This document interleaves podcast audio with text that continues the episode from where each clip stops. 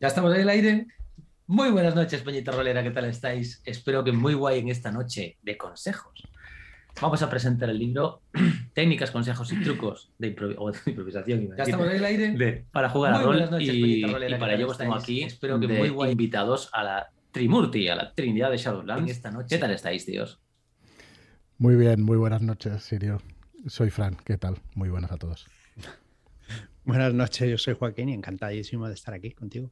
Y debería poner el nombre ahí, pero yo sin Marlo. O Andrés, lo que queráis. Bueno, pues ya sabéis, vamos a, presentar este, este libro sobre consejos, trucos, técnicas para jugar a rol. Vamos a hablar un poco de él y creo que ya le voy a pasar la batuta a Frank, que es un poco el que va a guiar esta presentación, ya que la editorial pues es de ellos. Y ahí tenemos a la voz cantante. Adelante, tío. Nada, nada, yo agradecer a todo el mundo que nos está acompañando, que nos hace muchísima ilusión estar aquí en el canal de Sirio con él y, presentando este libro que, bueno, que ya hay muchas ganas y, expectación, porque hay un montón de gente por lo que estoy viendo aquí en, directo. Así que nada, eh, ¿cómo vamos a hacer esto relativamente relativamente cortito. Vamos a ver si podemos estar en media hora, una hora o algo así. Pero bueno, sobre todo que si tienen alguna pregunta, pues nos la pongan en, mayúscula, que será un poquito más fácil de, seguir en el chat. Y nada, vamos a, presentar, yo si queréis, vamos a enseñar la web, vamos a decir fechas, vamos a decir precio y características y luego sí que hemos preparado unas pequeñas preguntas, Sirio, para que nos, nos expliques un poco cuál ha sido el nacimiento de todo esto y, bueno, y de dónde vienen todas estas ideas. Así que si os parece, pues voy enseñando la web y nos ponemos enseguida con la charla. Pues aquí tenéis, eh, podéis encontrar toda esta información que vamos a ver en shadowlands.es barra consejos. ¿Vale? Ahí vais a tener toda esta información y cualquier pregunta, cualquier duda que tengáis, nos podéis enviar un mail en la página de contacto de nuestra web de shadowlands.es y bueno, aquí veis ya, pues eh, las fechas van a ser del 3 de diciembre, del 3 de diciembre al 31 de diciembre, ¿vale? Vamos a acabar las campanadas cerrando la preventa de Sirio, que lo cual pues nos hace también pues muchísima ilusión. Y como veis, pues el PVP, el precio en tiendas va a ser de, de 24.95 y para esta preventa pues vamos a, arreglar un poco más el precio, lo vamos a dejar en 22.95. El transporte como siempre es gratuito y va a ser un libro de características pues de tapa dura y con el interior en blanco y negro. Luego vamos a ver algunas imágenes del interior para que veáis la maquetación y, el estilo que Marlock le ha dado a este libro, aparte de la portada que es espectacular. Mm, mira, voy a romper un poco la dinámica. ¿Qué, te parece la, la portada, Sirio? Flipa la portada. me, flipa la portada. Delante del ilustrador estaría mal, ¿eh? que ahora sacásemos los trapos pero bueno. Está muy, está muy chula. Nos quedamos en la editorial también bastante. Eh, con, vamos, bastante alucinados de, verla y, vamos, menuda composición, Marlon. La verdad es que muy guapa, muy guapa. Bueno, pues seguimos. Como decía, bueno, vais a encontrar aquí toda la información de lo que es el libro. ¿Vale? De, qué contiene, de los trucos, las técnicas, unas líneas sobre Sirio. Supongo si estáis aquí en su canal y lo conocéis, pues no necesita para nosotros ninguna presentación y seguro que para vosotros poca. Pero bueno, también hemos querido poner pues eh, algunos vídeos que tienes en tu canal para que quien no te conozca pues pueda saber exactamente pues, pues quién eres. Uno que hay de la Universidad Juan Carlos I, que hicisteis una ponencia entre unos cuantos roleros y la verdad es que quedó estupenda. Y si pincháis, pues podéis ver la aportación de Sirio ahí en la universidad. Que mira, otra pregunta, Sirio, ¿cómo es eso de, hacer una ponencia en una, en una universidad? Pues es la hostia, me quedé muy impresionado, la verdad. Por el nivel de la gente que daba antes que yo también sus ponencias, que había un montón de gente allí, desde Iromi hasta justo de complejo de máster, bueno. Y, y yo me quedaba embobado escuchándolos. Era como, ole. y después me toca a mí, y voy a decir yo.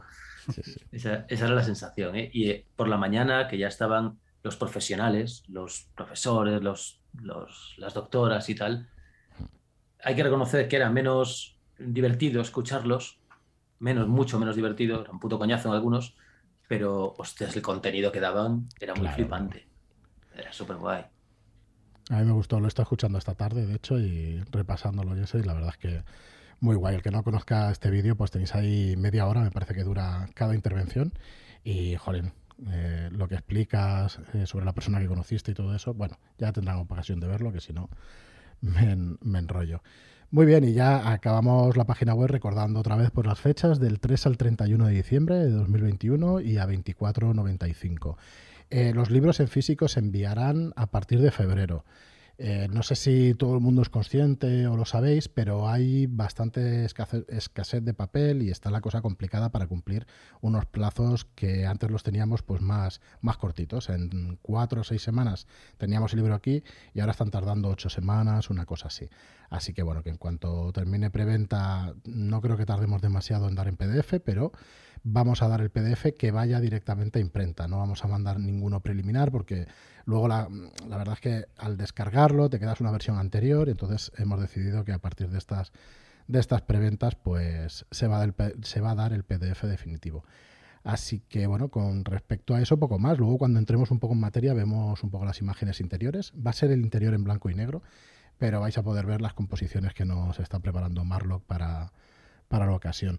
Eh, Tú sigues dibujando, ¿no, Marlock? Sí, yo estoy aquí dibujando cositas. Eres un crack. Eres un crack.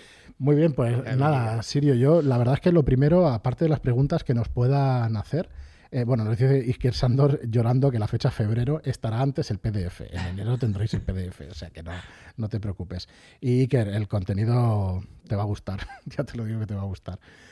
Pero bueno, eh, teníamos algunas preguntas, algunas cositas que te queríamos pues, preguntar como autor. Y como decía, pues aparte de lo que, de lo que nos puedan preguntar aquí en, el chat, em, yo quería retrotraerme un poco en el tiempo y que nos explicaras eh, cuál fue tu primera partida en Internet. Eh, o mejor, dime si fue la de el camino, aquella de rolero, de, no te alejes del camino o algo así, o no te apartes del camino.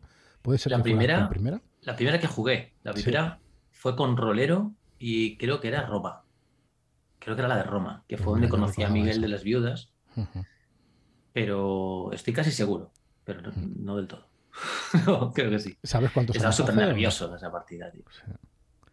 ¿Sabes cuántos años hace o, no? Hostia, pues sería 2016 por ahí. Calculo yo, ¿eh? 2016. antes, hace, más, incluso. hace más. hace más. yo es que siempre he tenido problema con ubicar el pasado remoto y el próximo. Siempre, siempre, toda la vida.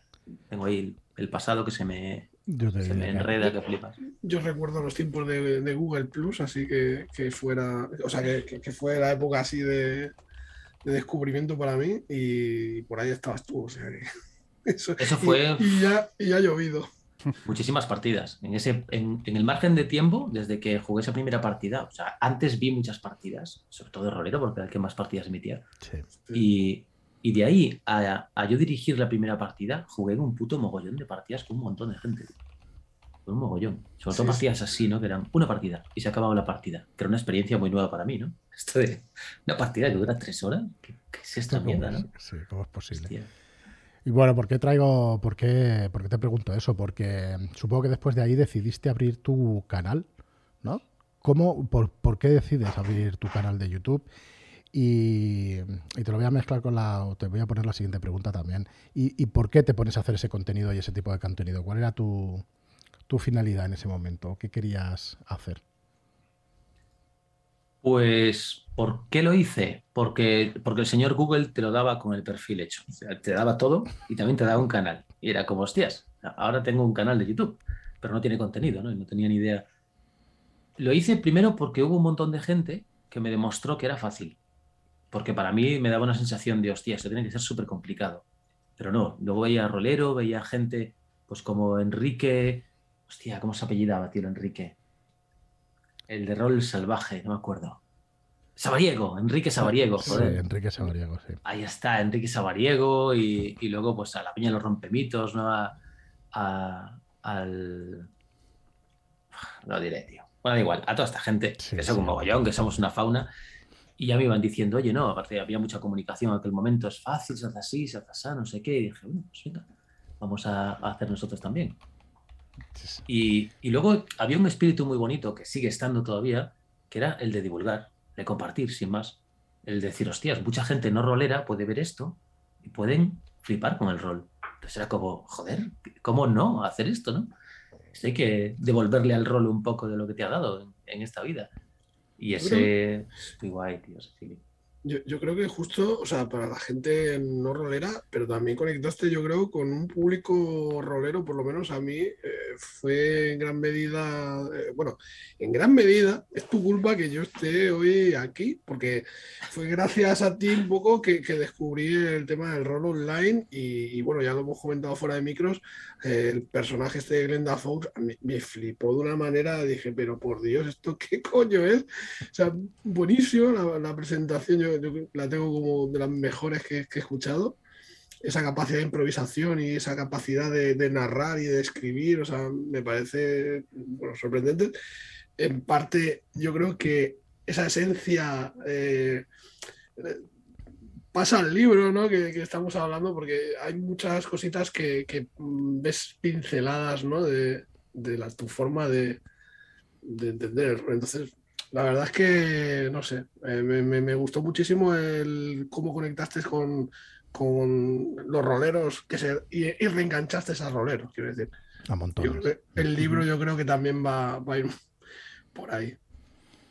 Y... Yo creo que en aquella época había un, bueno, y hoy también, pero en aquel momento con la sensación de ebullición era muy fuerte, ¿no? Había un, yo tenía la sensación, al ser el momento en el que yo descubrí el rol online, y descubrí que con un clic tenías un montón de formas diferentes de jugar. Y eso era como, hostias. Y un montón de gente haciendo cosas que no habías visto en tu vida. Era como, hostia. todo, era nuevo, sí, ¿verdad? Claro, era como este, este tío que está haciendo. ¿De qué cojones hablando? Y luego veías que estaba pues, ejecutando lo que era, podemos entender como un truco, pero que era su forma nativa de jugar. Era como él siempre había jugado en su mesa. Entonces había canales de YouTube o partidas que dices, hostia, esto es una ventanita, tío, a cómo esta persona y su grupo han entendido el rol han entendido la interpretación, o entienden no sé qué. Y tenías casi de todo. digo casi porque estas partidas de mesa, de pues, trasladar escenografía y figuritas y tal, eso no se, no se ha trasladado igual a las mesas de, al, al por internet, ¿no?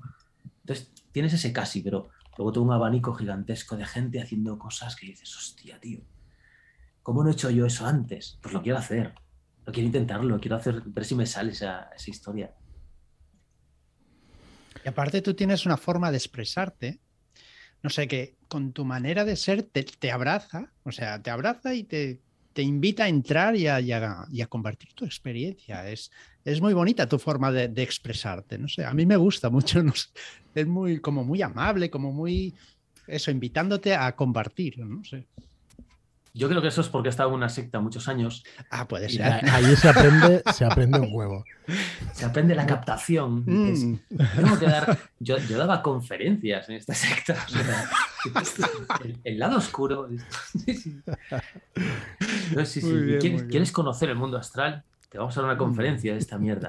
¿Entiendes de qué estás hablando? Tengo ni, idea. No sé lo que digo, ah, pero es tan bien expresado. lo de la psicodelia esa de vale, pues entonces vamos a enlazar con la siguiente pregunta. ¿En qué momento pasas de esa secta a querer, a querer divulgar realmente esa teoría rolera? ¿En qué momento dices, voy a hacer este contenido en mi canal? ¿Fue desde el principio que querías hacer ese contenido o, o no? O como dices, bueno, empezaste y empezó a evolucionar la cosa y a cambiar y todo eso. Evolucionó. Yo creo que al final, para mí, ¿no? Lo que yo miraba era la Roll School o los roleros unidos, cuando se reunía esta peña toda y se ponían a hablar y, decías, joder, están compartiendo un montón de ideas y a mí me encantaría compartir las mías también.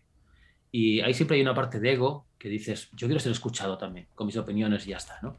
Y hay una parte de, decir, hostias, quiero compartir esto y que tenga contraste, ¿no? Que cualquiera me pueda decir, esto que estás diciendo es una gilipollez, macho. No tienes ni puta idea. O sea, no, Te falta leer este libro y este otro y este otro. Y verás que lo que estás diciendo ya lo decía este libro hace 15 años. no, vengas de innovador. Todo ese contraste, toda esa sensación de, guau, necesito sacar esto, que la gente opine y, necesito poder charlar contigo, porque me molan tus ideas. Te estoy viendo ahí debatir en, pues, un debate de YouTube, de un canal, de un tipo que, que junta a cuatro personas y se ponen a hablar de rol y lo que quieres es participar. Es decir, hostias, yo quiero hablar de esto también y, quiero ver qué pensáis de esta idea y de esta otra. Y al final, yo creo que por imitación, ¿no? y quien abrió brecha fue Jesús y después mucha gente nos sumamos. Alguien tenía que abrirlo y, él fue la punta de lanza a tope.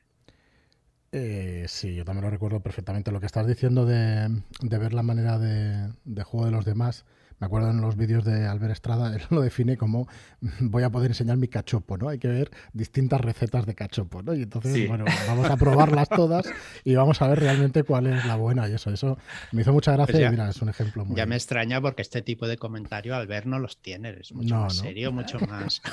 responsable y de todo. Pues sí, sí, fue él, pero vamos, viene a ser lo que estás explicando tú. ¿Y qué más nos puedes decir acerca de eso? Eh, luego tienes un montón de, series, de vídeos, de consejos, de, todo tipo. Eh, fuiste después, supongo que reuniéndolos y todo eso, porque aparte de eso, bueno, eh, contéstanos eso, luego ya te hago otra pregunta, porque, perdón, que si no te hago cuatro a la vez. Venga, dale, dale. Para mí hay una parte, hay un componente también, por mi experiencia vital con el rol, como la de muchísima gente, no es nada extraordinario, ¿vale?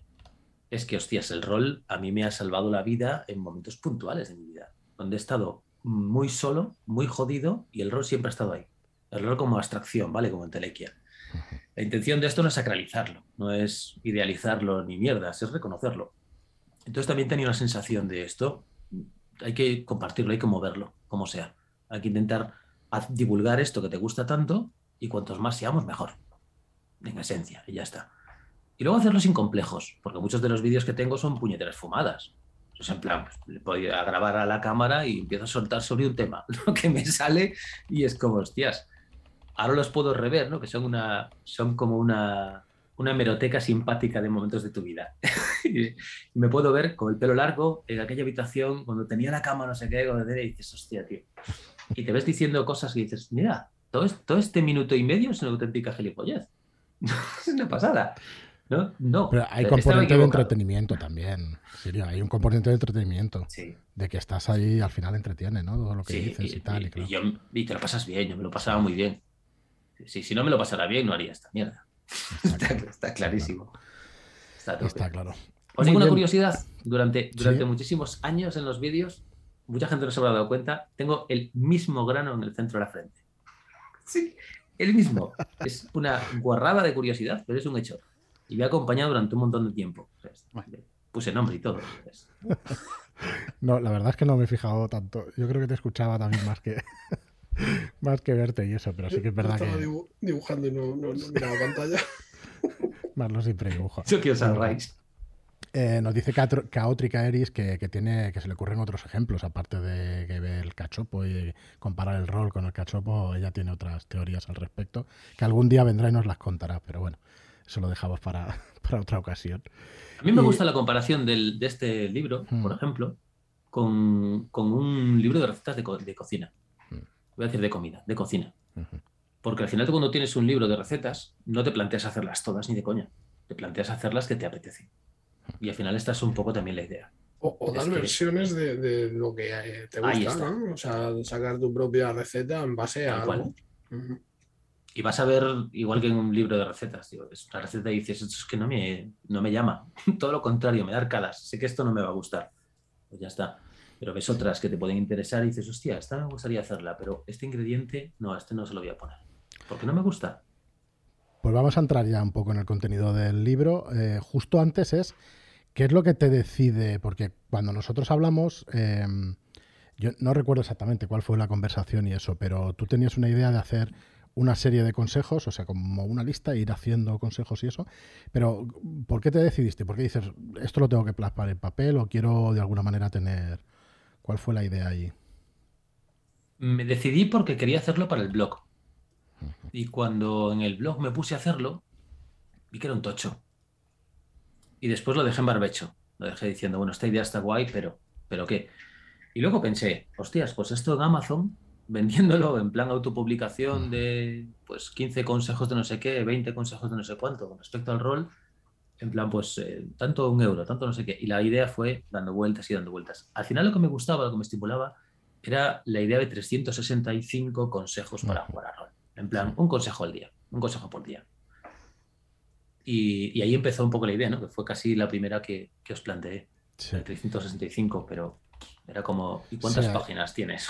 Eso es, ahí editorialmente, no sé si te hicimos cambiar de idea rápidamente, pero claro, es... Eh, decir, ostras, 365, mínimo son 365 páginas, porque si puedes poner un par de consejos en una página, tres, pero luego habrá consejos que igual estas dos páginas. Así que mínimo iba a ser esa, esa extensión. Entonces, bueno, había de alguna manera que, acotarla, ¿no? Entonces, eh, decides ponerlo por eso porque, porque te das cuenta y, y entonces, ¿qué, ¿qué, tipo de contenido vamos a encontrar en el libro? Porque el título intenta ser descriptivo, lo estuvimos pensando bastante tiempo y le dimos bastantes vueltas, ¿no? Intenta ser descriptivo de lo que se va a encontrar dentro, ¿no? Que son esas técnicas, pues conjunto de recursos que tenemos para poder hacer un, para llevar a cabo algo. Consejos una cosa distinta y, trucos es algo que te enseña, pues digamos, el, el tiempo, la práctica y el hacer una, una, cosa durante muchísimo tiempo, ¿no? Entonces, vamos a encontrar exactamente eso Voy a decir algo antes. Una cosa solamente. Y es que recuerdo pedirle a gente en blogs que hicieran esto. Mogollón de veces. Por ejemplo, a Funsatal en su blog, recuerdo decirle, tío, recopílalos, escríbalos, ¿sabes? Cúrrate el texto, recopílalos y saca un puto libro, por favor. Porque tus, tus, tus consejos en general o las reflexiones que haces sobre un montón de temas están geniales, tío. Y no fue solo FUNS, un montón de pequeños blogs como La Brava Rolera y blogs por el estilo, que era como, eh, hacer esto. Y en algún momento pensé, hostia, pues lo voy a hacer yo también, ¿no?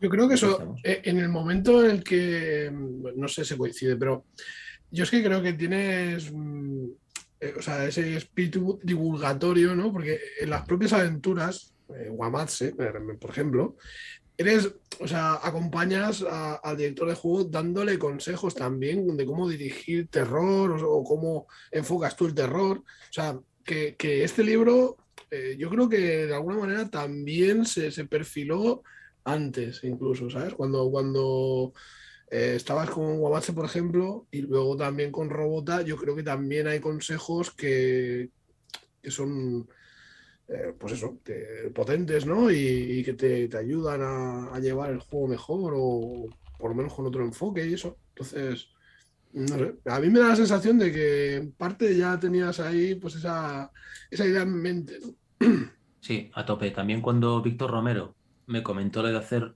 un fragmento de, consejos o reflexiones para el terror en Ratas en las Paredes, escribir ese, ese proceso de escribir consejos Mm, se, me rompió un miedo que tenía. De decir, hostia, esto puedo hacerlo. Puedo escribirlo bien, puedo hacer reflexiones buenas, puedo transformar el, estilo en método y puedo plantear cómo puede hacerlo otra gente también sin que sea pues una fumada como las que suelto en mi canal, en el sentido de que está caóticamente ordenada, que es improvisada, etc. Y fue como, ostras, me gustó mucho el resultado y, también me animé a, seguir escribiendo en otras direcciones, no solo con el, con el terror. ¿no? Desde entonces pues he ido recopilando fragmentos y fragmentos que se quedaban sueltos ahí en mi, en mi drive para al final buscar algo homogéneo y que saliese este libro. Estoy súper contento. Y me gusta ese aspecto divulgativo y que sea desenfadado en el sentido de, esto no es prescriptivo, no te va a enseñar a jugar bien ni a jugar mejor, esas ideas no me gustan, lo he dicho hasta la saciedad, ¿no? Entonces esto es, es como, eh, yo tengo una caja de herramientas con la que juego a rol y, le ha ido enriqueciendo todo lo que he podido en todos estos años y ahora la voy a abrir para enseñarte mis herramientas. Y ya está. Y te voy a decir, mira, esta lo uso así y esta lo uso así.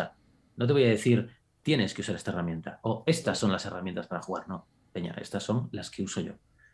Bueno, yo y mucha más gente, ¿no? Porque al final aquí no hay exclusividad ninguna. Yo he copiado un montón de trucos de gente con la que he jugado, que los hacían delante mía y lo, los incorporaba. Yo también los hacía y los adaptaba a mi estilo, a mi forma de jugar, a cómo lo hacían ellos. Al final tenemos un feedback enorme en, el mundo del rol, pero enorme. Solo en jornadas, en una puñetera jornada, la de cosas que aprendes, de cosas bien hechas y mal hechas, ¿no? Y en partidas online igual. ¿Puedo leer un comentario? Dice aquí Caoteca Eris, nos dice, dirigiendo Guamache, Sirio es mi pastor, nunca me falta. Se te sienta en el hombro y te susurra cositas. el manual está, de hecho, escrito así, la aventura está escrita así, y es un poco lo que define también tu estilo. Yo em, he hablado largo y tendido con la editora, con Marta, eh, y, oye, esto, estos son los vídeos de Sirio. Él trabaja así, él enseña de esta manera y eso, y en el libro eh, el reflejo está ahí, ¿no? Y eso no se puede perder en la hora de la edición y tal, o sea que, que, bueno, que sepáis todos que estamos teniendo especial cuidado y bueno, y es lo que realmente se quiere transmitir, ¿no? Que ese estilo, pues que se, que se vea, que se vea en el libro. Bueno, pues eso mm, yo creo que es el objetivo del libro. No sé si esto lo querías poner como preámbulo. Si, bueno, hablábamos que, que van a ser técnicas, más trucos, van a ser Luego, luego daremos unos pequeños ejemplos de lo que podréis encontrar, pero explícanos un poco, cuando hablas de técnicas y todo eso, en realidad, bueno, lo estamos explicando un poco ahora, ¿no? un poco. El objetivo es que sea lo más práctico posible y distinguir un poco entre técnica, truco y consejo. Consejo es bastante más abstracto, da pie a que haya reflexiones que digas, oye, eh, esto es una opinión y puedes cogerla, modificarla, probarla o no, pero es, pues, es esencialmente lo que es un consejo no es, no es una prescripción, que es algo de lo que huyo siempre que puedo. ¿no? Y luego las, los trucos me parecen ejercicios rápidos, son como, mm, no voy a decir engaños, pero se aproximan a ser un engaño, muchas veces en complicidad con los jugadores. ¿no? Distingo entre los trucos que tienes que compartir antes con los jugadores porque, pues porque no les puede sentar mal alguno de ellos o porque tienen derecho a saberlo para no tener dobles agendas en la partida y demás. Y una técnica me parece algo mucho más desarrollado. Te explica cómo conseguir un objetivo a través de pasos, en muchos casos también introduciendo trucos. Pues, eh, por ejemplo, las técnicas descriptivas de paisajes son las que son. Eh, técnicas para desarrollar partidas, técnicas para mm, describir mm, eventos que son infrecuentes, como por ejemplo grandes batallas o batallas masivas, eh, cómo ejecutar dos diferentes tipos de flashback, cómo ejecutar todo esto para mí pide técnica, no pide truco. Un truco para mí es decirle al director de juego, el paisaje de la ciudad que quieres describir, ponte la fotografía detrás de la pantalla para verla. Entonces tú describes algo que estás viendo. Para no, si, es importante para ti esa escena, ponte ahí la fotografía. Eso es un truco. No es nada complejo. Es algo que puedes resumir en un párrafo. La técnica va un poquito más allá y te dice, describe, bueno, pues describe siguiendo estas pautas. Vete al fondo, al horizonte, vete aproximándote, etcétera, etcétera, ¿no? Y te, da pautas para que puedas repetirlas. Pues mira, si quieres, explícanos. Hay un título, un subtítulo que, que dice una de las técnicas, dice imagina, pudre, sacude y después describe. Cuando hace referencia, por recordártelo si no lo tienes en mente, serio que cuando hace referencia a las cosas orgánicas que se vayan pudriendo y a las inorgánicas que se vayan oxidando y tal. Me parece maravilloso esa, esa técnica o ese, ese consejo, ese truco. Esa en particular es breve, es una técnica mm. relativamente sencilla y eh, ya la he compartido, creo que en algún vídeo, me parece que como uno de los, de los trucos para describir dungeons y hacerlos divertidos, mm. que es muy guay para cuando quieres describir pues viejas mansiones, dungeons también, ruinas, etc. Entonces lo que haces es imaginarte cómo fue en su momento luego pudres todo lo orgánico y todo lo que sea metálico, lo oxidas, y luego imaginas que tienes dos manos gigantescas y coges la estructura y la zarandeas. Entonces así te puedes imaginar un hospital, ¿no? Y quieres hacer ese hospital chungo y tétrico, y cuando tú estás en un hospital, no tienes ni puñetera idea de cómo acabó en mitad del pasillo esa camilla. ¿Sabes? O, o, cómo puede ser que esta máquina... Tú no sabes que unos vándalos entraron hace un año y estuvieron riéndose, jaja, jugando porros y arrastrando las cosas. Eso da igual, es irrelevante. Entonces tú al cogerlo y sacudirlo, puedes imaginar el caos y cómo todo se rompe y cómo y cuál es la sensación general final. Y luego eso es lo que le describes a los jugadores. Una pregunta que nos hacen. ¿Este libro es para jugadores o para masters? Bueno, esa es la directoras.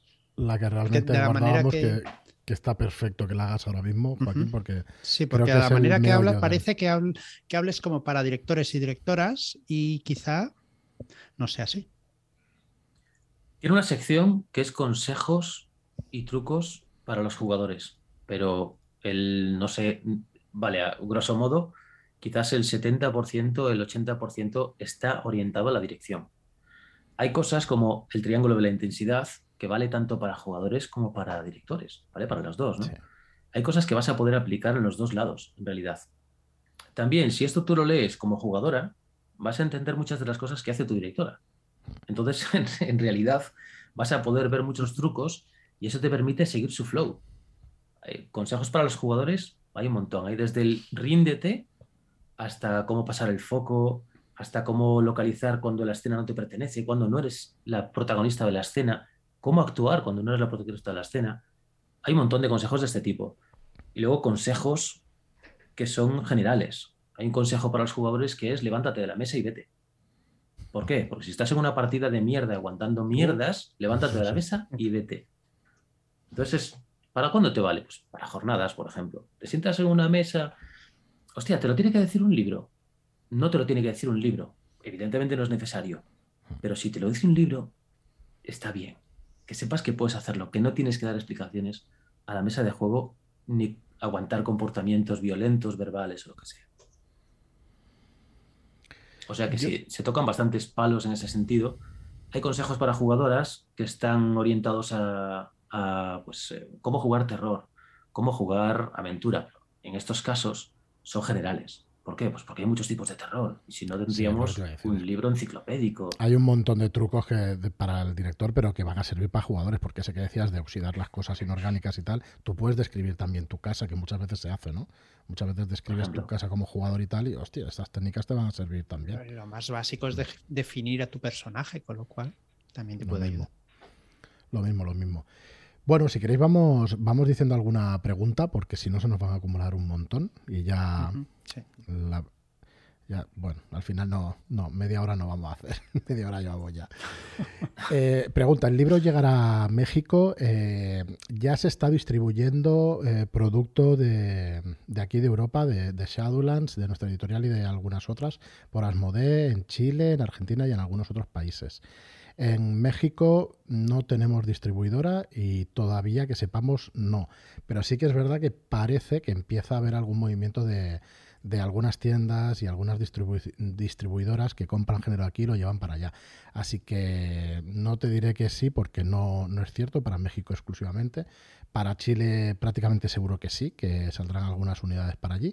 Y esperemos que pronto pues también para, para México. Eh, Iker nos pregunta, ¿qué, eh, ¿qué color de Sugus te gusta, Sirio?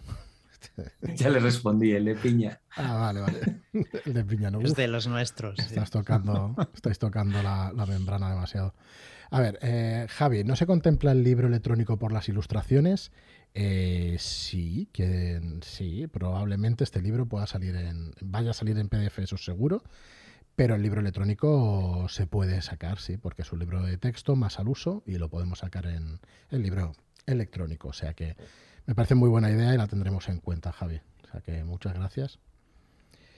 Em, vale, hay alguna cosa errónea en la web, que no os preocupéis, que la repasaremos antes de que salga la preventa y estará todo correcto. El precio, por no por no dar eh, a equívoco, son 24.95 en tiendas y 22.95 ahora en, en la preventa, ¿vale? 22.95, del 3 al 31 de diciembre. Podéis encontrar además la información en shadowlands.es barra consejos, ¿vale? Ahí lo vais a encontrar. Eh, otra pregunta, ¿en la preventa habrá camisas de leñador? Vale, de culpa del rol, ¿te quedan cosas por contar que van a salir en otro libro? No lo sé, siempre van a quedar cosas por contar. Hay muchos trucos que he elegido quitar. Y, bueno, igual no. Igual aquí está todo y ya está. Y no merece la pena, porque lo que se quede fuera es porque no tiene la calidad suficiente, el desarrollo suficiente o no confío lo suficiente en el truco por haberlo probado poco o por no haberlo desarrollado. Pero bueno, igual ganando más tiempo y experiencia, jugando con más gente, dentro de quién sabe cuántos años, sale otro. No tengo ni idea. Nos pregunta si has tenido bibliografía en, todo esto. ¿Has estudiado a fondo todo esto? ¿Tienes bibliografía? Porque parece que cuando hablas tienes eh, incluso propiedad académica. Eh, yo me refería a la charla esa que dabas a la universidad. Eh, ahí sí se te oía hablar de bibliografía, de la persona que conociste y todo eso. Así que dinos si, has tenido o, por dónde. Sobre rol, no. no. No he tenido bibliografía ninguna, salvo manuales o salvo partidas. Pero es que también defiendo que no hace falta. Igual es un poco absurdo decirlo, pero defiendo que no hace falta tener bibliografía y que tampoco hace falta tener experiencia. No hace falta. Puedes estar jugando un año de rol y, en ese año decir, Dios mío, puedes ser una esponja y absorber un montón de técnicas, de trucos, etcétera, etcétera, o tener la habilidad que a mí personalmente me costó horrores, de transformar muy fácil tu estilo en un método. Y entonces poder transmitir con facilidad a otras personas lo que ves que ocurre en la mesa. Porque al final se trata un poco de eso, de tener muchas mesas, jugar con mucha gente y la sensación que de lo que captas en las mesas, buscar puntos en común, transmitirlo de la forma que sea. Es una de las cosas que, que, pido también en el libro, que es como hacedlo, hacedlo. Y si, si, parece que tengo autoridad, eso es un deje personal. ¿eh? O sea, podría estar hablando, no sé, de cualquier otra mierda y transmitir la misma sensación. La autoridad es una ilusión total ahí y, y no, ninguna. ¿Has intentado tocar un poco todo, todos los temas, o centrarte en unas pocas cosas que te interesaban o se te daban mejor? He intentado tocar un poco todos los temas, pero hay temas que yo no puedo tocar. Por ejemplo, jugar con miniaturas es algo que es que no he hecho. No lo he hecho nunca, entonces no hay consejo ni truco que pueda dar al respecto. No es mi campo directamente, ¿no? Jugar con escenografía es algo que tampoco he hecho. Puedo dar sensaciones o trucos que he captado cuando he jugado con gente, pero es nimio entonces en el libro también tiene un peso nimio. Muy bien. Eh, Iris Sancho nos pregunta, ¿qué parte del libro te ha dado más gusto escribir? Pues estoy entre los consejos para grandes viajes, que me ha gustado mucho, las técnicas en realidad, porque está desarrollado, entonces las técnicas para, para obtener esta experiencia de decir, vamos a llegar a Mordor, vamos a hacer un viaje de la hostia. No, no, no fue tan largo el de, el, de la compañía del anillo, ¿no? Fue como 1300 kilómetros, pero bueno, vamos a hacer un viaje de la hostia. Entonces, las técnicas para desarrollar eso, que es algo que hemos hecho desde siempre en mi grupo de juego, me ha gustado mogollón. Estoy entre eso y, el, y la descripción de la sensación de las grandes batallas. Pues El caos de la batalla. Eso es algo que me ha martirizado durante mucho tiempo de mi vida rolera y podré llegar a tener trucos y técnicas para transmitir esa sensación. Es decir, estoy en medio del caos. Estoy en medio del caos. Me mola mogollón. Y luego lo que llamo en el libro la mesa de los generales, que es cuando estás, eh, hay, un, hay, un, cierto tipo de experiencia, que es cuando quieres desarrollar una batalla, pero la batalla se basa en estrategia, no se basa en dos ejércitos que chocan uno contra el otro, sino que hay una estrategia previa. Yo soy muy fanático de Sun Tzu, por eso las semillas de Cao Cao, ¿no? que fue un antiguo general también de la época. Y esta sensación de vamos a considerar las estrategias, cómo afectan a nuestro ejército y lo vamos a hacer de forma narrativa, en el sentido de pues, estamos aquí obteniendo información y datos y la batalla será dentro de dos días. Entonces queremos llegar a esa batalla habiéndola ganado ya, para que después choquen los dos ejércitos y tú puedes estar en el medio del caos o habiéndola perdido, pero con esta sensación de estrategia, que no es resolución. O sea, no voy a plantear el, pues como pueden hacer, no sé, Pendragón o juegos por el estilo que te dicen y mueren tantos caballeros y claro, esas mecánicas de resolución final de la batalla no se trata de eso, eso ya cada manual, cada sistema de juego tiene la suya, sino la reproducción de esa experiencia de estar en la mesa de generales. Eso me flipa. Muy guay. Pues mira, con respecto a eso tenemos eh, la pregunta era directa si tenía algún truco sobre cómo dirigir combates, así que Ahí vais a tener cositas. Y vamos a aprovechar entonces para, enseñar un poco la maquetación. Vamos a ver si me sale bien. Aquí está. Precisamente el capítulo que habíamos elegido es el de dirigir grandes batallas. Eh, Marlock, es tu turno. Ahora sí que tienes que decirnos qué tipo de técnicas has utilizado para hacer, aparte de las, de las técnicas que encontramos por escrito, tienes aquí ilustraciones que, que puedes explicarnos, please, cómo se, cómo se hace. Eh, bueno, en este libro eh, hemos cambiado un poco de tercio y nos hemos eh, ido un poco a, sintetizar lo que es pues, las ilustraciones, jugando para la portada con pues eso, las siluetas y, los fondos, los, colores, ¿no? para dar profundidad y luego llevándolo al interior en blanco y negro, pues un poco con lo mismo, pero con los grises todo el arte que, va a aparecer van a ser eh, principalmente siluetas, ¿no? De, que están realizando pues, eh, cosas relacionadas con, el texto o, son eh, evocadoras. Y, bueno, pues son ya, ya podéis ver un poco el estilo de lo, de lo que se muestra en pantalla. Va, va a haber una serie de ilustraciones que, intentan pues, recoger lo que es el espíritu de, cada capítulo, ¿no? del tema que se, que se trate. Y, luego, pues, eh, pequeñas ilustraciones que, van a ir acompañando el texto, salpicando un poco, pues, para hacerlo un poquito más ameno y, y, nada, pues, poco más. El tema es hacer una cosa eh, sencilla, que, sea de fácil lectura, que no moleste y, que, bueno, acompañe un poco a, esos textos, ¿no? Tan evocadores, pues, intentando buscar imágenes que, que estén ahí ¿Qué opinas? no, no estoy entrevista hoy, pero ¿qué opinas sobre los ebooks sin, sin ningún tipo de ilustración? Eh, dejémoslo aquí.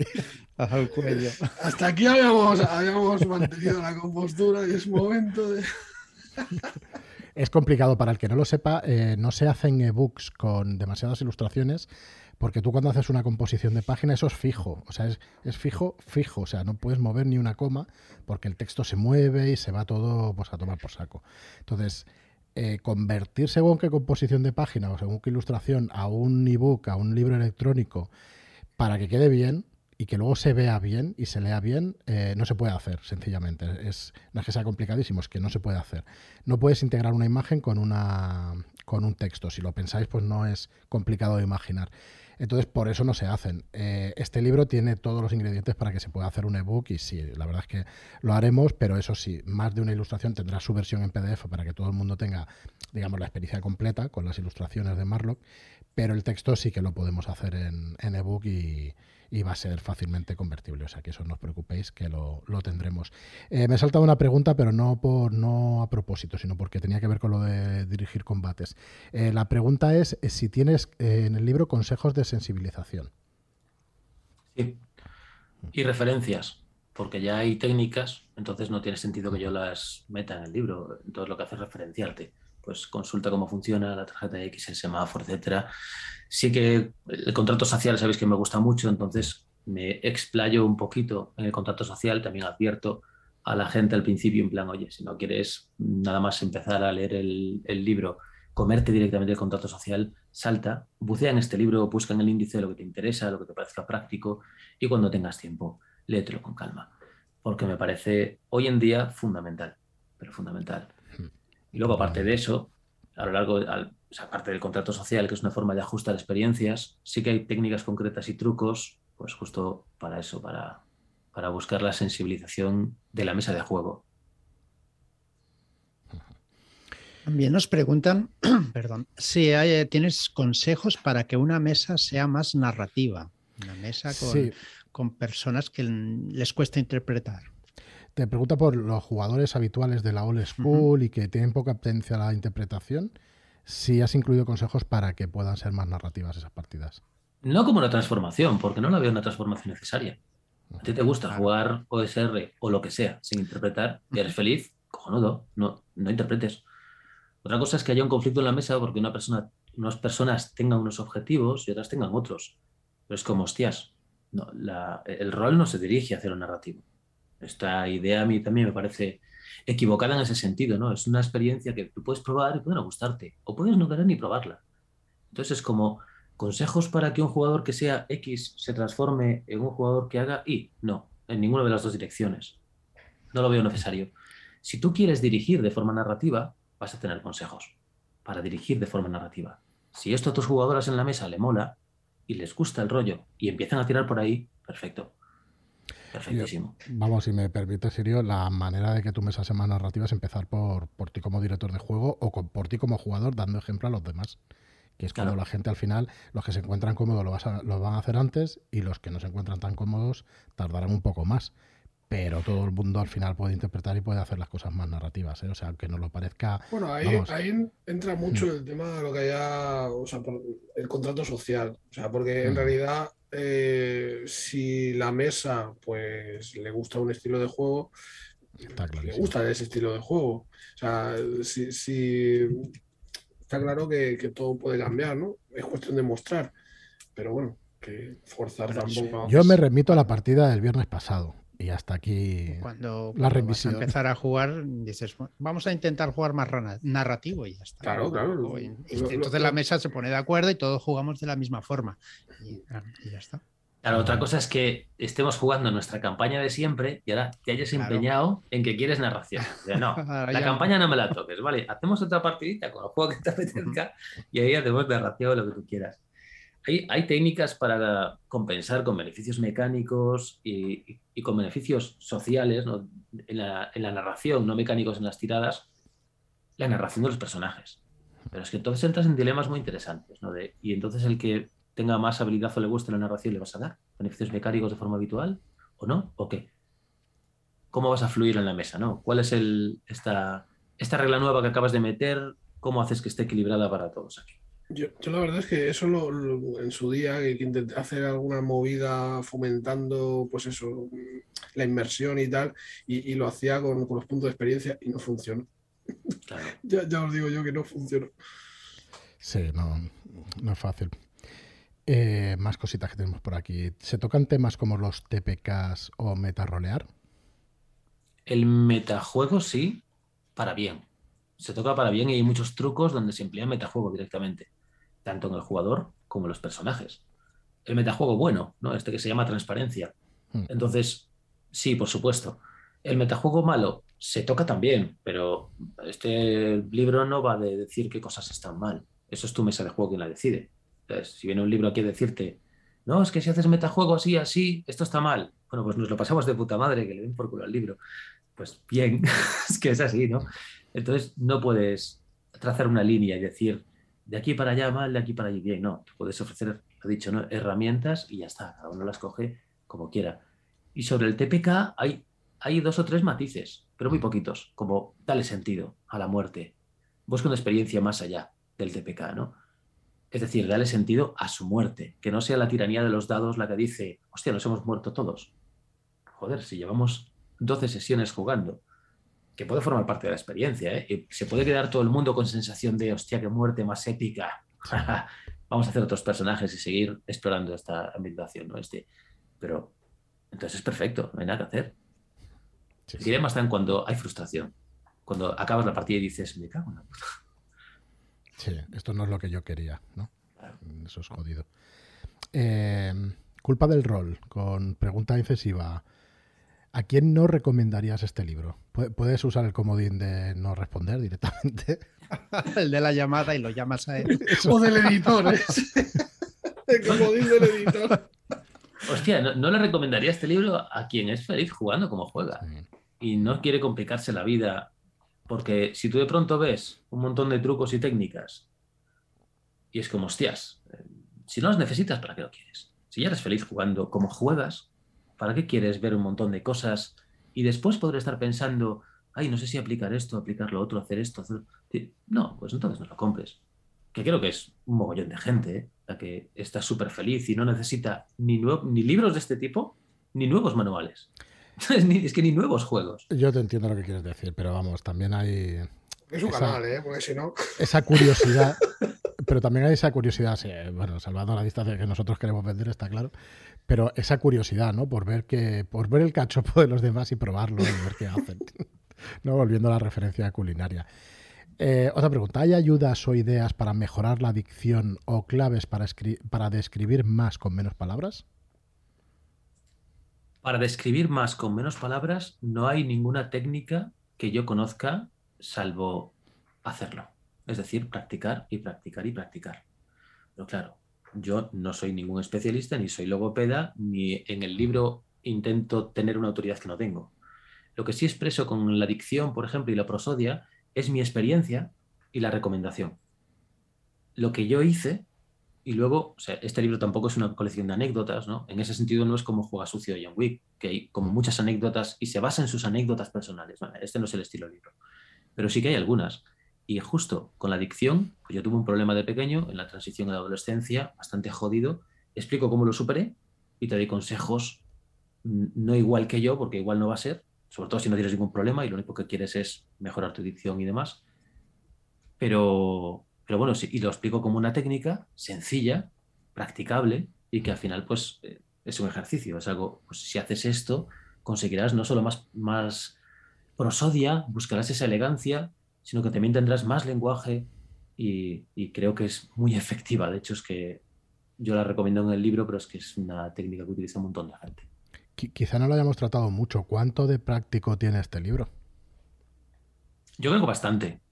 Es difícil, porque ahora para mí es como un gran folio gigantesco, ¿no? Entonces, me cuesta todavía separarlo en, secciones en mi cabeza. Pero el objetivo es que sea práctico. El objetivo es que sea práctico. Incluso en los consejos, que son reflexivos, al final es como, vale, pero esta reflexión tiene que llevar alguna práctica, alguna acción, ¿no? Si no, se queda en una paja mental y no es el objetivo. Eh, nos preguntan audiolibro, pues, pues no creo que lleguemos a tanto. La verdad es que no, probablemente no. Eh, pensad que el libro, yo ahora de memoria no lo sé, pero sobre las 80.000 palabras está, va a ser un señor libro. Eh, tenemos que recortar ilustraciones, Marlock, porque es que se nos va de páginas. ¿Cómo? No, no, te escucho, ¿no? hay interferencia, no sé qué. Va a ser un libro, va a ser un libro con, mucho contenido. Eh, culpa del rol. ¿Tienes consejos para superar el miedo a dirigir? No, no tengo ninguno. Solamente tengo uno práctico que a mí me ayudó un en un momento específico, que, es, es muy, muy sencillo en realidad, que es respira despacio y aprieta los puños debajo de la mesa, porque esto genera una sensación de control que es fisiológica, que es natural. Entonces yo esto lo hago, te voy a decir que en el 99% de las partidas que dirijo en jornadas, cuando se sienta gente que no conozco, eso. Y luego hay pequeños consejos como, si estás nervioso, di que estás nervioso. No finjas, no, no hace falta tener cara de póker y, mostrar esta sensación de que el director de juego todo lo controla. No hace falta. Naturaliza tus nervios que no hay ningún problema, sobre todo si estás entre amigos si estás con esta sensación de yo siempre he estado de jugadora, pero ahora estoy de directora, y es tu primera partida, es como, eh, estás entre colegas, recuérdalo, ¿no? ¿no? vas a un tribunal, vas a pasártelo bien.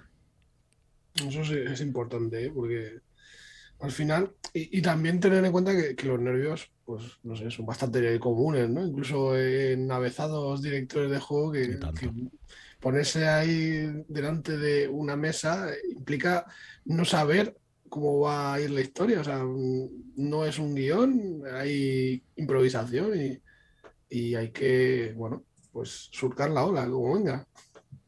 Claro, y es súper personal. También cómo cada persona afronta sus nervios y qué nervios.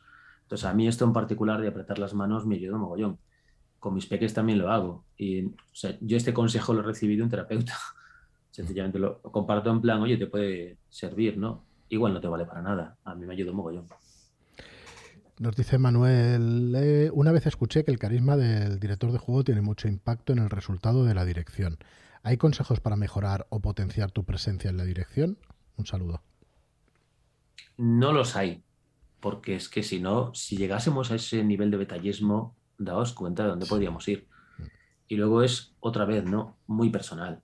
Sí que hay consejos, pues hay algunos en particular, como preséntate con energía en jornadas cuando no conoces a nadie, ¿no? Dentro de la sección de consejos para dirigir en jornadas, ahí hay tres, cuatro, cinco consejos sobre cómo entablar esta conversación inicial con gente que no conoces de nada, que se pueden sentar cada uno, pues uno de Roma, otro de Bilbao. Y sí, hay consejos de este tipo. He intentado no entrar en, en hacer una lista de tópicos de estos de autoayuda, de cómo convertirte en una persona con seguridad en 10 pasos. Es que no es el objetivo del libro. Ese no es. Pero algo como preséntate con energía, es que esto lo he visto en tantas jornadas, que te sientas en la mesa y la persona que está ahí está como súper apocada y es como, hostia. Y luego, cuando lo haces tú, ¿cómo se nota? Pero igual que el, joder, sonríe. Sea, es, una forma de recibir a la gente y decir, venimos a pasárnoslo bien, ¿no? No tengas cara de, vengo aquí a hacer un total party kill con vosotros, sentados. No.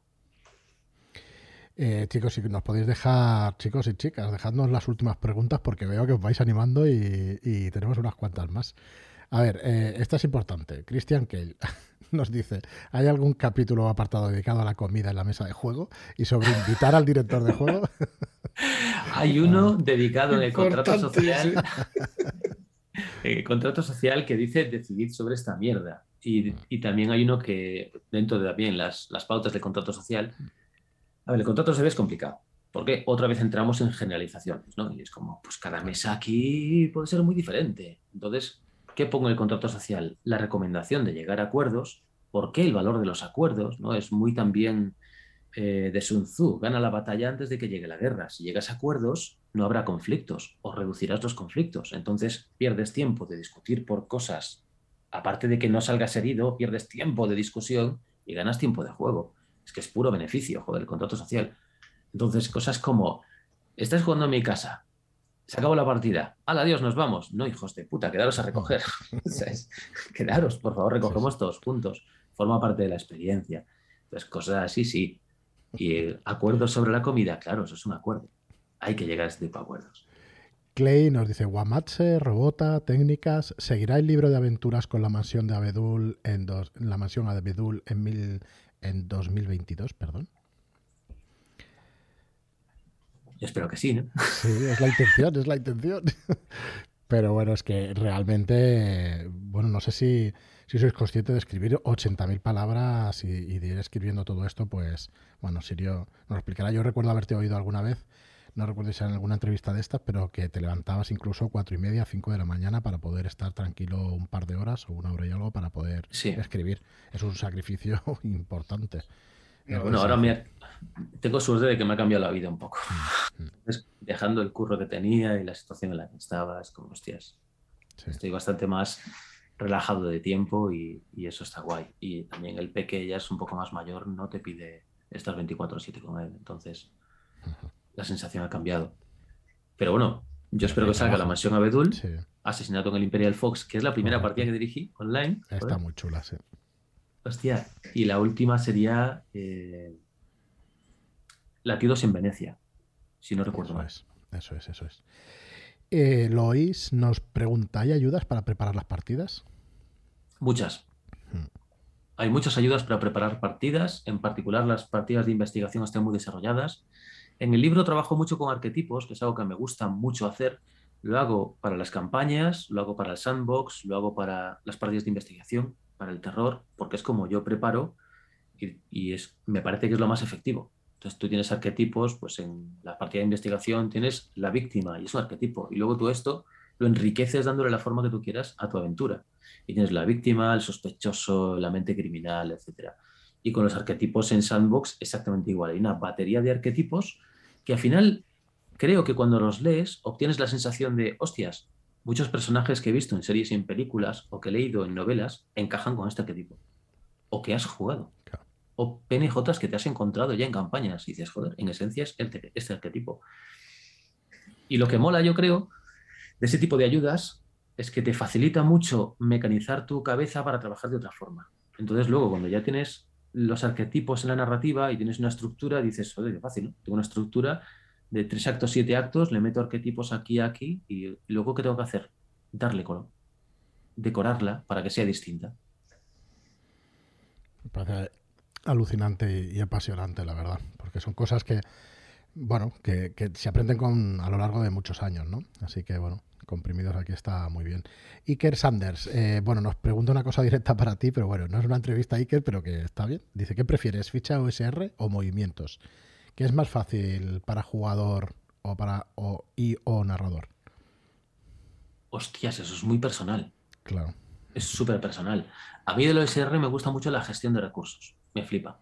Y me gusta tener fichas grandes. Yo como jugador me gusta tener, me gusta tener, porque es que me gusta mucho la experiencia de coger mis piquetas y coger mi cuerda y utilizar este hechizo y utilizar esta herramienta y hacer un invento con todo esto que te cagas.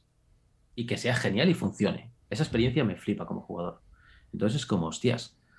Pero es que parece una polarización innecesaria, ¿no? Sí, Los movimientos también me flipan. Entonces, sobre todo movimientos muy específicos que cuando los lees dices, wow, ¿cómo se lo ha pensado? ¿Quién ha diseñado esto? Porque es que clava justo lo que, pues también un arquetipo de la narrativa. Entonces, cuando se activa este movimiento, te está haciendo un trozo de partida directamente. Me flipa.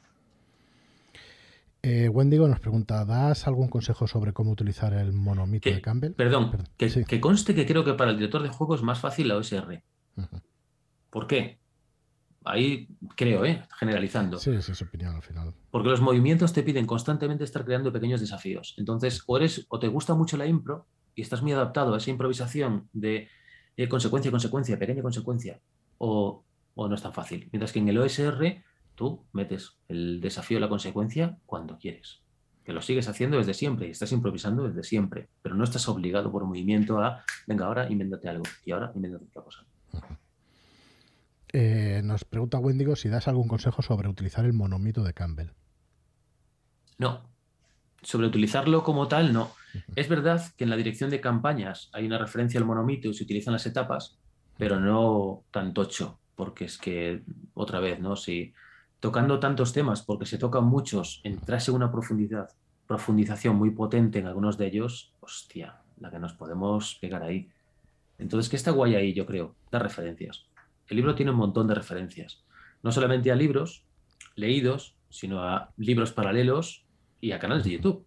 Es como, ¿quieres leer más sobre este tema? Mira, en este blog se desarrolla muy bien. Si quieres profundizar de forma potente, échale un vistazo a este blog, échale un vistazo a este canal, échale un vistazo a este libro. Porque es que si no, esto otra vez, ¿no? Sería como muy enciclopédico. Ya es gordo de carajo el, el libro.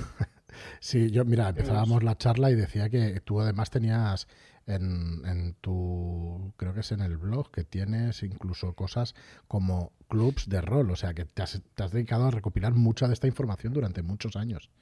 Así que supongo que habrá destilado este libro, tendrán mucha referencia, ¿no? De, muchas de estas cosas, como dices. Claro, y no sé, con referencias que mucha gente puede conocer y otra gente no, como el foro de The Fork. Ahí, si quieres buscar o profundizar en aspectos de la teoría rolera, el principio del Lumpley, etcétera, si hay algo que pueda ser bibliografía rolera que no sean libros específicos y que esté disponible, que no tengas que comprarte más cosas, es ese foro.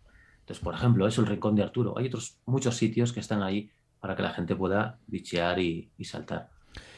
Voy a responder una cosa a lo que dijo Wendigo, y es que el monomito de Campbell lo utiliza en diseño para una aventura que va a sacar otra editorial, que va a ser El Camino de los Héroes o La Senda del Heroísmo, El Camino del Heroísmo. Aún estamos discutiendo el nombre. Y ahí empleo tanto los arquetipos como el monomito, no el monomito, pero sí extraer etapas específicas del monomito para poder construir las aventuras dentro de la aventura que se planteará, que será un cine de cursetting. Eh, ¿Hay algún, Miquel G nos dice, ¿hay algún capítulo dedicado al diseño de aventuras? Sí. ¿Esto no lo comentamos antes? Pues no lo recuerdo. Igual sí que está repetida, pero no, en, específicamente creo que no. No. Vale, pues hay un capítulo dedicado por secciones. Cómo diseñar aventuras de terror, cómo diseñar aventuras de investigación, cómo diseñar aventuras... Pero claro, para ti, para jugar tú. Hay un capítulo específico pequeñito sobre cómo diseñar aventuras para una editorial. Cómo presentar una aventura a una editorial. Y en ese capítulo planteo la estructura que uso yo. Que pues igual a otra persona no le vale o a una editorial no le vale, ¿no? Una de las cosas que digo es, oye, las editoriales muchas veces te dicen cómo quieres que les presentes las aventuras, entonces míralas antes de hacer nada, antes de seguir esta estructura. Pero a mí esta estructura me funciona.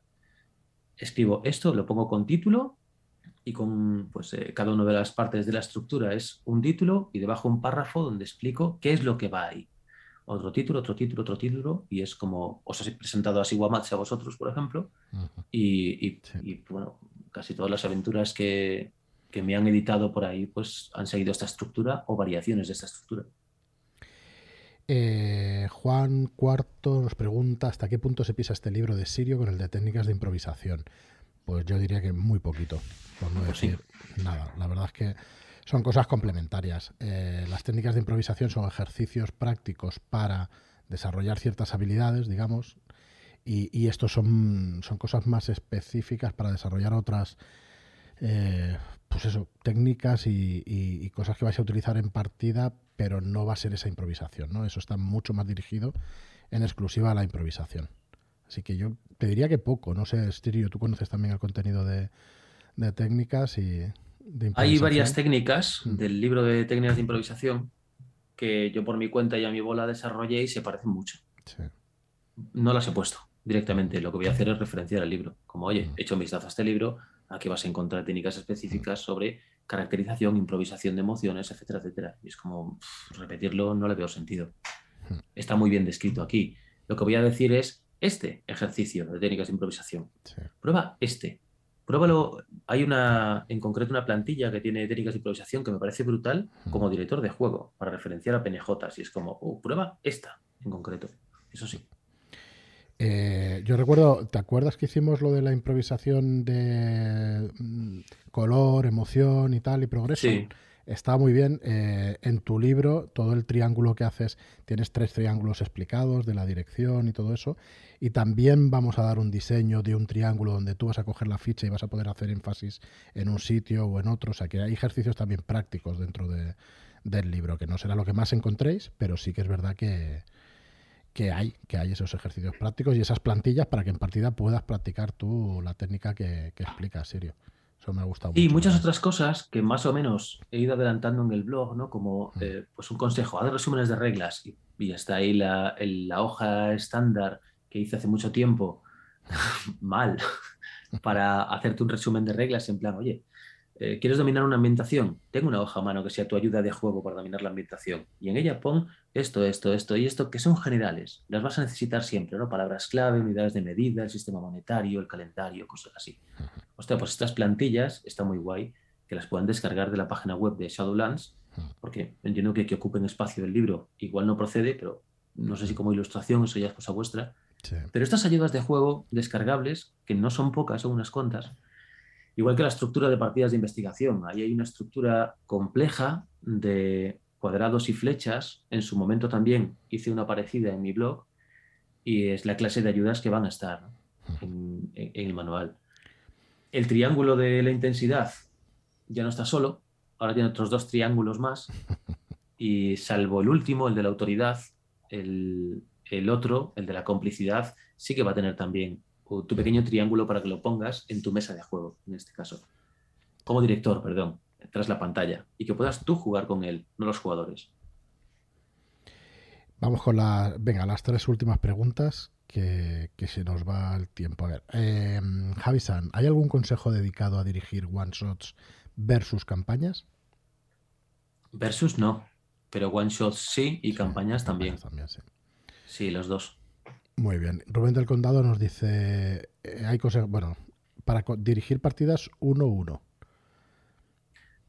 No como tal. Lo que es que pensad que muchos consejos se pisarían unos a Sí. otros. Entonces es como, hostia, hay en las partidas uno a uno que sí están representadas en el libro, ya sabéis que me gusta un montón, es como, por ejemplo, campañas sandbox. Vale, pues no hay consejos para campañas sandbox. Hay consejos para campañas y consejos para sandbox. Y Claro. cuando hablo un párrafo pequeño te digo, oye, no tiene sentido repetir ideas o repetir mezcla de estos dos conjuntos de trucos. Utiliza tú tu mezcla. Haz tu propia mezcla para ver qué técnicas y trucos funcionarían cuando quieras dirigir campañas sandbox. ¿Hay consejos para creación de mundos? Los hay. ¿Quieres hacer una campaña sandbox de world building y es como, hostia, has mezclado tres sabores? Vale, pues esos tres sabores los tienes separados. Haz tu propia mezcla y ahí tienes tu, tu componente. Con las partidas uno a uno pasa igual. Hay una serie de consejos específicos como pues, cómo utilizar los flashbacks, cómo utilizar las transiciones, cómo utilizar las elipsis narrativas. Todo esto, aplícalo tú a las partidas uno a uno. Muy bien. Eh, Rubén también nos pregunta si se publicarán las aventuras Sanabria, Santander y Salamanca, que sé que le han flipado, que lo hemos comentado en persona muchas veces. Eh, eh, nosotros no, no sé si tú tienes idea de publicarlas en algún momento. Sí. Sirio. sí. Perfecto. Me gustaría mogollón. Salamanca es más complicada porque pide un montón de datos y, hostia, estructurarla está guay, pero Sanabria está guay, pero es complicado. Pero Sanabria sí podría tener un formato sencillo de planteamiento y que después ya.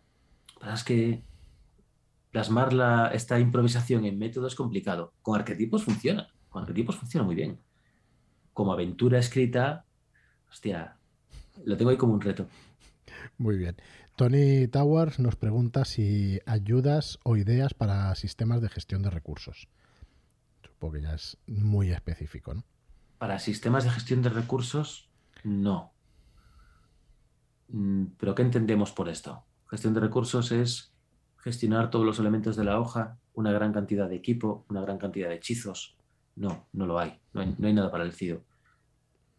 Lo que hay son, no, son gestión de eventos, tomando los recursos, los eventos como recurso, que es por ejemplo lo que pasa en, las, en, las, en la visión de trinchera de las grandes batallas. Que es- te digo, Vale, ¿cómo puedes gestionar el caos que se produce alrededor de los jugadores para que tengan esa sensación? ¿Qué reglas caseras utilizo yo para afectar al sistema de juego directamente y quitarle las cosas que lastran el ritmo del sistema de juego en general, localiza las cosas que lastran el ritmo y sustituyelas por estas. No cosas como eh, el conteo de puntos de vida tiene una transformación, el conteo de, del daño, transformarlo. ¿Que no quieres porque tu sistema ya es ágil? Estupendo. La forma de enfocar a los PNJs, transformarla. ¿Que no quieres porque tienes un sistema pues, como Savage Wall que lo consideras ágil y su clasificación de PNJs te parece interesante ya? Estupendo. Muy bien. Y la última, que creo que se repite de algo que, que hemos hablado antes, es eh, de Miquel. ¿Cuántos consejos te han quedado en el tintero que no han entrado en este libro? Y si te ha quedado la sensación de que podrías crear más contenido nuevo de este tipo o ya lo has dado todo. Bueno, yo me quedaría muy satisfecho. ¿Es el libro definitivo, Sirio? este. Sí, para, para mí, para mí, hostia, tiene ahí un, tiene un punto. Si es verdad que hay muchas ideas del libro que a mí me gustaría desarrollar mucho más y que no caben en el formato porque es el formato que es. Y tampoco tengo sensación de que aportasen a mucha gente.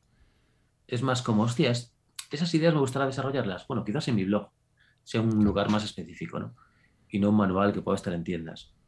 Buscando ya experiencias muy concretas, potenciar esas experiencias muy, muy concretas yo me quedo, bueno, súper satisfecho con el libro tal y como está. Y tanto.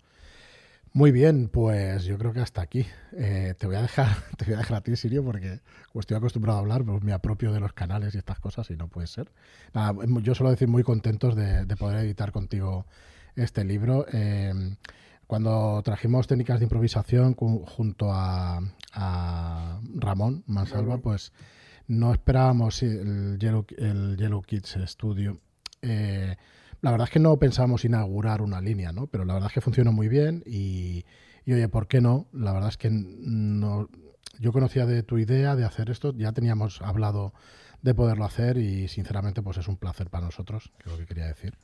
Un placer enorme poderlo editar y, y poner todo nuestro esfuerzo para que quede lo mejor posible. Espero que le guste a todo el mundo y que sea lo que realmente van buscando a los que lo compren. Así que nada, que, lo disfrutéis, que queda muy poquito ya para, tenerlo. Eh, Shadowlands.es barra consejos y ya está. Y yo me callo. Pues para mí es una maravilla, la verdad. Mm. Es un, es un sueño ver este libro. Tenerlo en la mano va a ser una pasada. También es el que más me asusta, mm. porque toca tanto algo que es tan especial, cada mesa de juego es tan diferente, y hay que, eso hay que respetarlo al 100% y alejarse mucho de esas prescripciones del buen jugar, del mal jugar o de idealizaciones de personas o del propio hobby. Entonces, como, ostras, me ha costado, me ha costado superar el miedo a escribirlo. Eso sí que me ha costado. Superar también la sensación de, hostia, pero esto le va a aportar algo a la gente o, o qué pasa, tío. Sí, sí. me ha costado. Pero estoy muy satisfecho. Conforme el libro iba avanzando, iba teniendo forma, me quedaba con una sensación de, oh, me está gustando, me está gustando mucho. Mucho, mucho. Es la clase de libro que me habría comprado yo cuando estaba jugando con 21 años. Si no estuviese retractilado en la tienda, sí. o sea, si, pudiese abrirlo y echar un vistazo, sí. Igual con 21 años viendo solo la portada diría, esta qué mierda es si lo tiraría. En plan, va a decir a mí. que me, que me yo de eso, hombre. Aprovecho a decir que nuestros libros van retractilados porque viene el cupón ese del PDF que lo tenéis gratuito en el libro. ¿eh? Nada. No, no, yo lo aprovecho porque además, como lo va a ver mucha gente este vídeo, que sepáis que viene retractilado no para que no se vea el interior, al contrario, sino para que para eso, para que tenga el PDF. Eh, normalmente yo, estamos aquí al lado y, por ejemplo, en la Gigames siempre les llevo yo un ejemplar que, esté sin retractilar para que la gente lo pueda ver. Claro que es importante en un libro de rol también pues ver ilustraciones y ver el contenido, ¿no? Que te gusta ver el interior. Yo creo que es un libro guay, por ejemplo, para un club de rol. Que mucha gente pueda manosearlo y que pueda estar ahí a nivel de consulta. Mm. Y ¿sabes? si pueden decir, pero ¿quién ha escrito esta gilipollez? este truco de mierda que se le ha ocurrido? O que pueden decir, hostia, este puto truco me mola mogollón. O, ostra, ¿cómo se parece lo que dice este tío a lo que llevo haciendo yo toda la vida? Porque creo que esa sensación se va a dar mucho. Creo que vamos a reconocer cosas que llevamos haciendo en realidad un montón de tiempo. Igual esas cosas tienen una variación o dos, que es la experiencia que he tenido yo al ver los trucos de otra gente, tienen una variación o dos que dices, uy, hostia, ¿no? Flashbacks así o presentaciones de escena de tal forma o tal otra. Y es como, bien, me, me hace mogollón de ilusión que esté en la calle, pero mogollón de ilusión. Sí, igualmente. Mira, la, última pregunta va que eh, dice Miquel, dice, ¿habéis pensado en traducirlo al inglés? Es un mercado, el mercado internacional puede ser un buen punto. Nosotros siempre hemos, siempre hemos tenido la intención de salir fuera. Eh, pero necesitamos producto, entonces estamos en ello. es una de las razones por las que producimos producto nuestro, ¿no? Eh, vamos, yo creo que hablo por Sirio también y ahora lo confirmas tú de que sería, vamos, una ilusión, ¿no? Lo siguiente. Sería una pasada, joder. Tremenda poder. Pues mira, si Karen es eh, la que hizo el juego, el juego, digo, el libro de técnicas de improvisación, Karen 12 de Evil Hat, pues poder presentar a Evil Hat un libro así, imagínate que te digan que sí, pues imaginaos, pues para nosotros es un sueño. Por ahora no tenemos los planes de hacer eso o no tenemos eh, el día fijo previsto, pero hombre, sí, sí, la verdad es que o sea, mañana, muy bonito. mañana envío yo un mail, ¿no? mañana, mañana ponemos en contacto. Pero bueno, sí, no, no, es descartable para nada, ¿no? De hecho, tenemos muchas ideas de, de cómo entrar al mercado internacional y a ver si... Expandir las tierras sombrías allá, allá en los mares. Estaría muy bien, la verdad que estaría hay, eh, En la estructura del libro hay, pues para empezar, una batería de trucos generales en la dirección de juego, por ejemplo. Mm. Y ahí hay un mogollón de trucos que son generales, que es como, vale, esto te puede valer para cualquier partida. Trucos y técnicas, también consejos. Luego, mm, partiendo del triángulo de la intensidad, tienes trucos para mejorar el progreso en la partida. ¿Qué tipo de partida? Para cualquier partida. Trucos para mejorar la emoción. Mejorar, enriquecer, no lo sé. O para darle variedad. Trucos para mejorar el, color. Y en el color pues estaría la parte descriptiva, etcétera, etcétera. Y luego entramos en trucos divididos pues un poco por género. Trucos para... Trucos ya no... No, no es trucos, ¿no? Es dirigir eh, partidas de terror, dirigir partidas de... Luego tienes trucos sucios también. La clase de trucos perros que puedes hacer y que se catalogan como sucios. Detrás de la pantalla, lo que el director de juego puede hacer, pues efectuando ilusionismo, sin darle valor a los dados, etcétera, etcétera. ¿no? Hay una buena cantidad. Y no solamente son trucos de mecánicas, hay trucos en plan, esconde un altavoz eh, USB, escóndelo. Y ten pregrabada el grito. O. Oh, ¡Qué cabrón! Eso es muy, muy mal.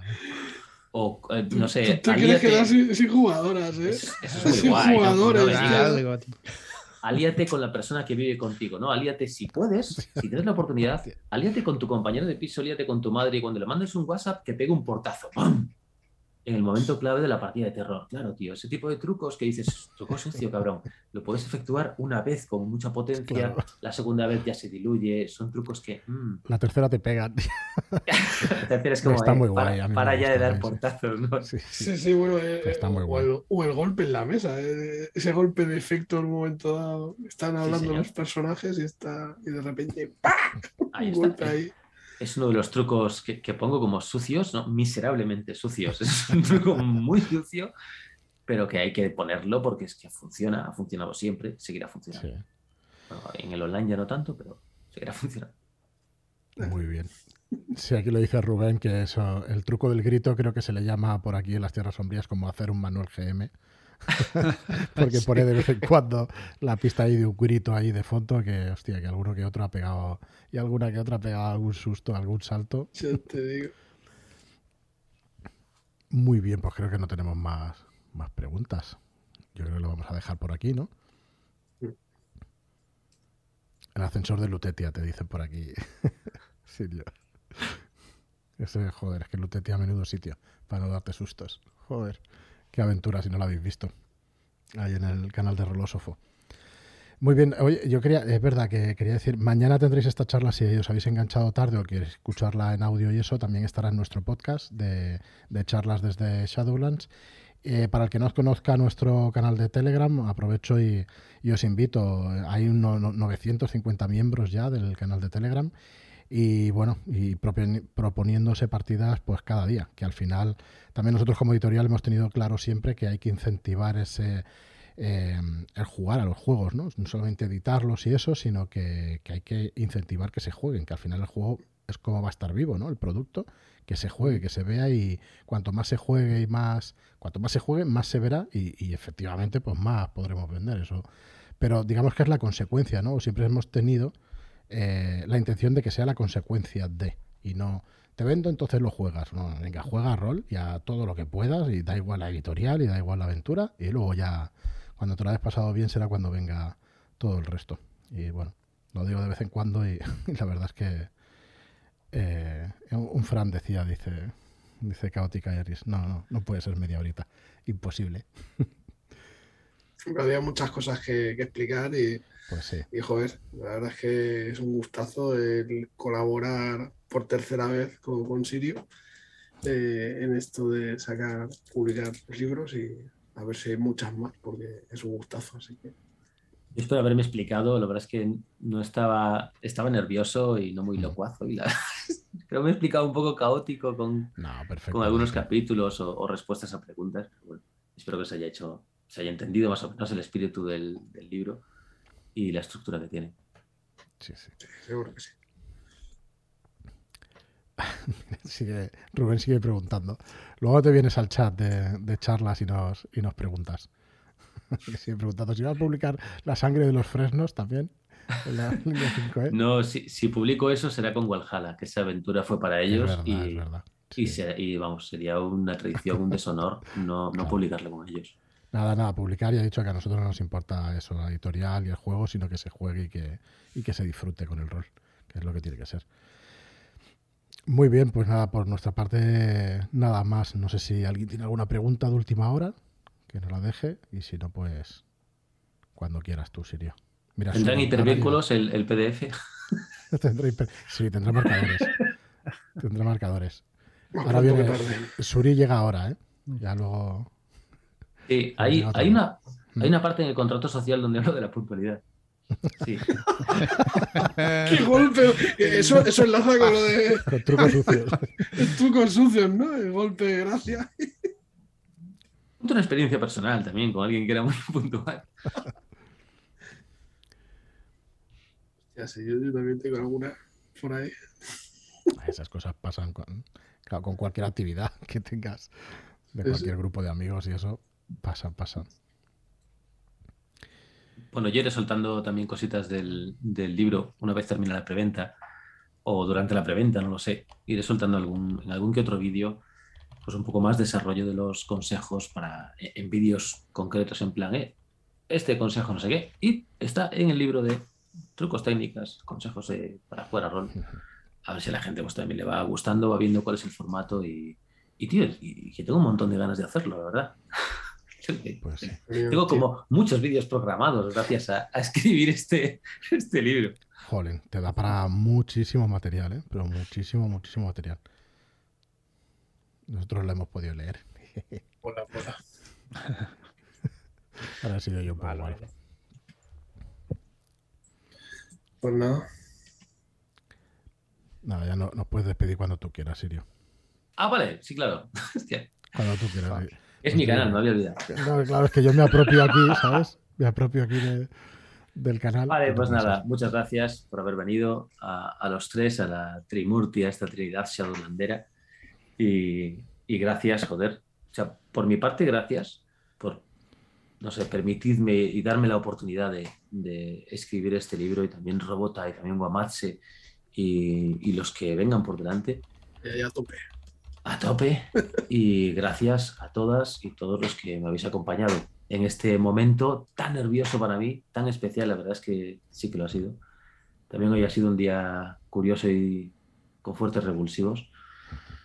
Y nada, espero que os guste, que no os defraude y, y, que haya sobre todo muchas cosas prácticas en el libro que encontréis divertidas, entretenidas. Ojalá os guste la narrativa, cómo está escrito, ojalá os guste el contenido, lo que os propone. Y nada, hasta la próxima. Chao, chao. Adiós. Adiós.